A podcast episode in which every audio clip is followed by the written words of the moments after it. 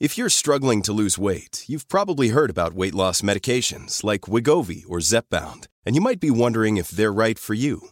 Meet PlushCare, a leading telehealth provider with doctors who are there for you day and night to partner with you in your weight loss journey.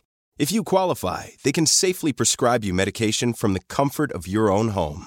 To get started, visit plushcare.com slash weight loss. That's plushcare.com slash weight loss. Plushcare.com slash weight loss. Economía pesada.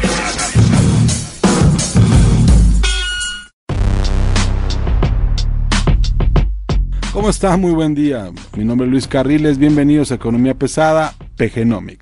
Lo que queríamos hacer era, digamos, un resumen de economía doméstica, pero bueno, no estando aquí, me parece más prudente apostar a otra información.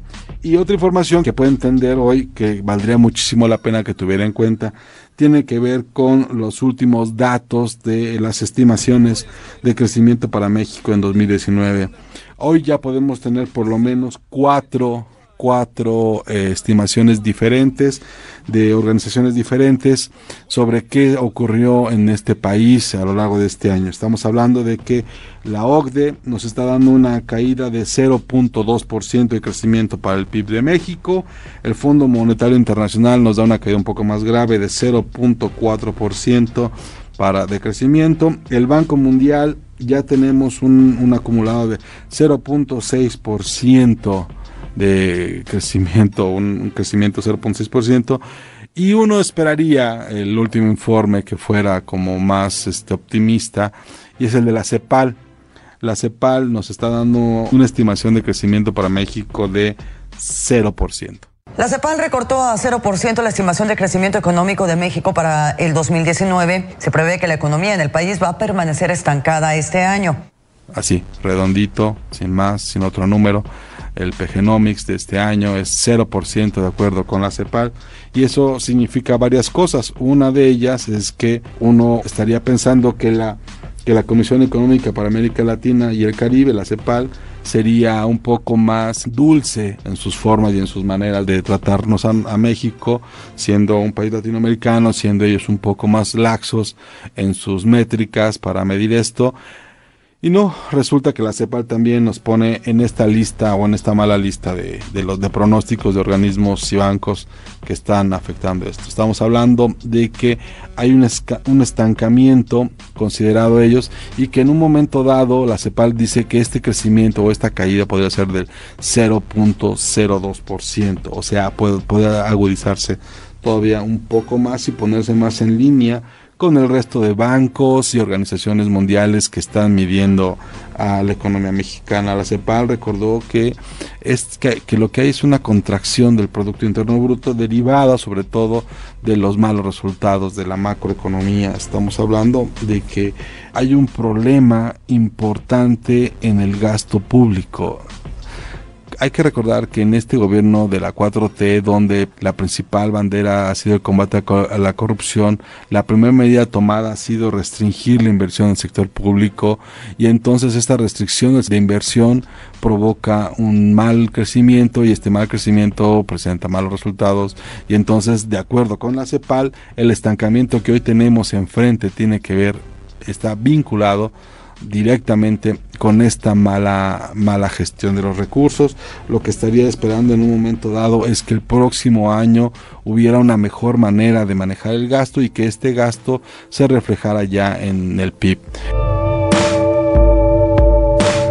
México, haciendo memoria en el corto plazo, bueno, en el mediano plazo también, ha tenido siempre las herramientas para enfrentar estas situaciones cíclicas. La más grave, insisto, fue la de 1994-1995 con el efecto tequila.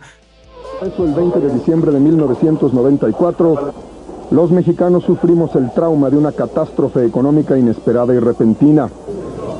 Se nos ha extraviado la esperanza de estar bien, de tener una economía en expansión y con precios estables. En un abrir y cerrar de ojos, el país entra de lleno en una nueva realidad. Abandonado por los inversionistas extranjeros, el país descubre estupefacto que los lobos de la insolvencia aullan en la puerta. Y en ese entonces se logró hacer una reestructura prácticamente de toda la economía mexicana, que incluyó por supuesto mejores y mayores reservas, mayores libertades del Banco de México y demás. Hoy con la 4T enfrente, lo que estamos viendo pues es más bien un volver al pasado en muchos sentidos y una economía que antes era un poco liberal en, en áreas donde se esperaba una mayor participación privada, pues hoy está restringida tenemos un problema grave, tenemos un problema fuerte en esto, porque los proveedores, por ejemplo, de los proveedores privados al sector gobierno no están cobrando, digamos, lo que deberían y entonces este, este dinero que tienen que estar recibiendo las empresas para después pagarlo a sus empleados, pues no está fluyendo y eso influye, por supuesto, en el gasto que presenta muy malos resultados también. La tasa de crecimiento en México en 2020 calcula la CEPAL será de 1.3%. 1.3% sería el crecimiento más bajo registrado en los últimos 15 años. ¿no? Suponiendo que ocurra. Ya no hablemos de la recesión técnica o, del estancamiento que, es, que en este momento se enfrenta en 2019, sino que para el próximo año el crecimiento no es tan halagador. Estamos hablando de un crecimiento de 1.3% cuando lo que normalmente se esperaría es que el rebote tras una recesión técnica sea bastante más alto. ¿Por qué? Porque la CEPAL cree, o los expertos de la CEPAL, que insisto, no son tan estrictos como el Fondo Monetario Internacional, como la OCDE o como el Banco Mundial, estarían previendo que la información, que, que el gasto del gobierno se mantenga restringido y entonces pues haya una reacción menor. La OCDE, por supuesto, la tiene un, un dato de crecimiento probablemente menor al 1%, y el tema que está revisando, por ejemplo, la OCDE es el de las exportaciones mexicanas, ¿no? Consideran ellos que el tema de las exportaciones mexicanas no está respondiendo a la dinámica que se necesita para tener un crecimiento más agresivo.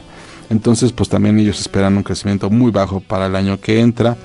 Eh, hay que recordar dos cosas que son eh, muy, muy importantes.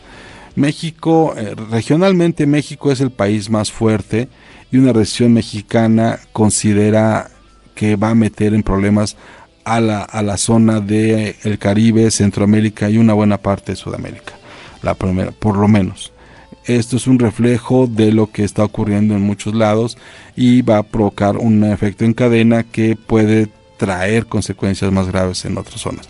No sé y la, la CEPAL no, no se atreve a decirlo, ni, ningún, ni otro organismo, pero podría ser el primer efecto de una, de una serie de, eventos desafortunados que podrían ocurrir en el resto de las economías regionales que no están tan fuertes, que son más pequeñas y que de alguna manera puede provocar un pequeño mini efecto tequila o no sé cómo se puede llamar, el mini efecto 4T.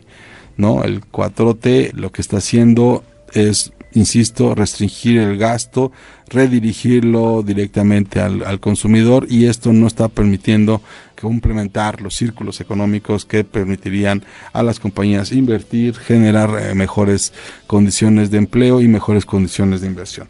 Finalmente, hay que tomar en cuenta dos cosas, de acuerdo con la, con la propia información de, de la CEPAL, de los 33 países que que se miden eh, que, que, se miden dentro de la CEPAL, al menos 23 presentaron una desaceleración económica y 14 tendrán una expansión menor a 1% en este año. ¿Qué significa esto?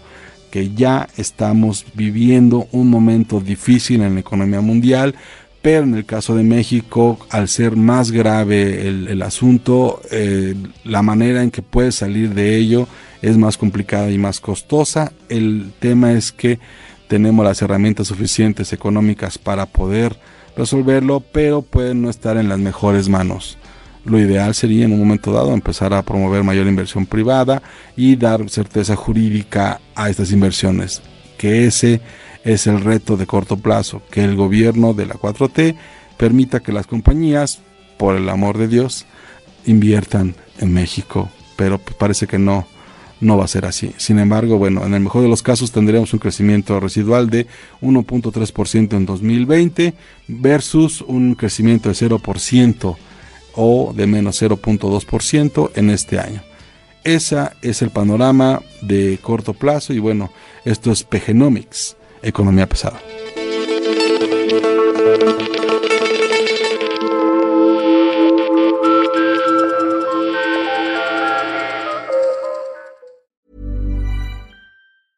Even when we're on a budget, we still deserve nice things.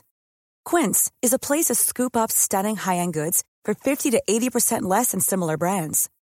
They have buttery soft cashmere sweaters starting at $50, luxurious Italian leather bags, and so much more. Plus, Quince only works with factories that use safe, ethical, and responsible manufacturing.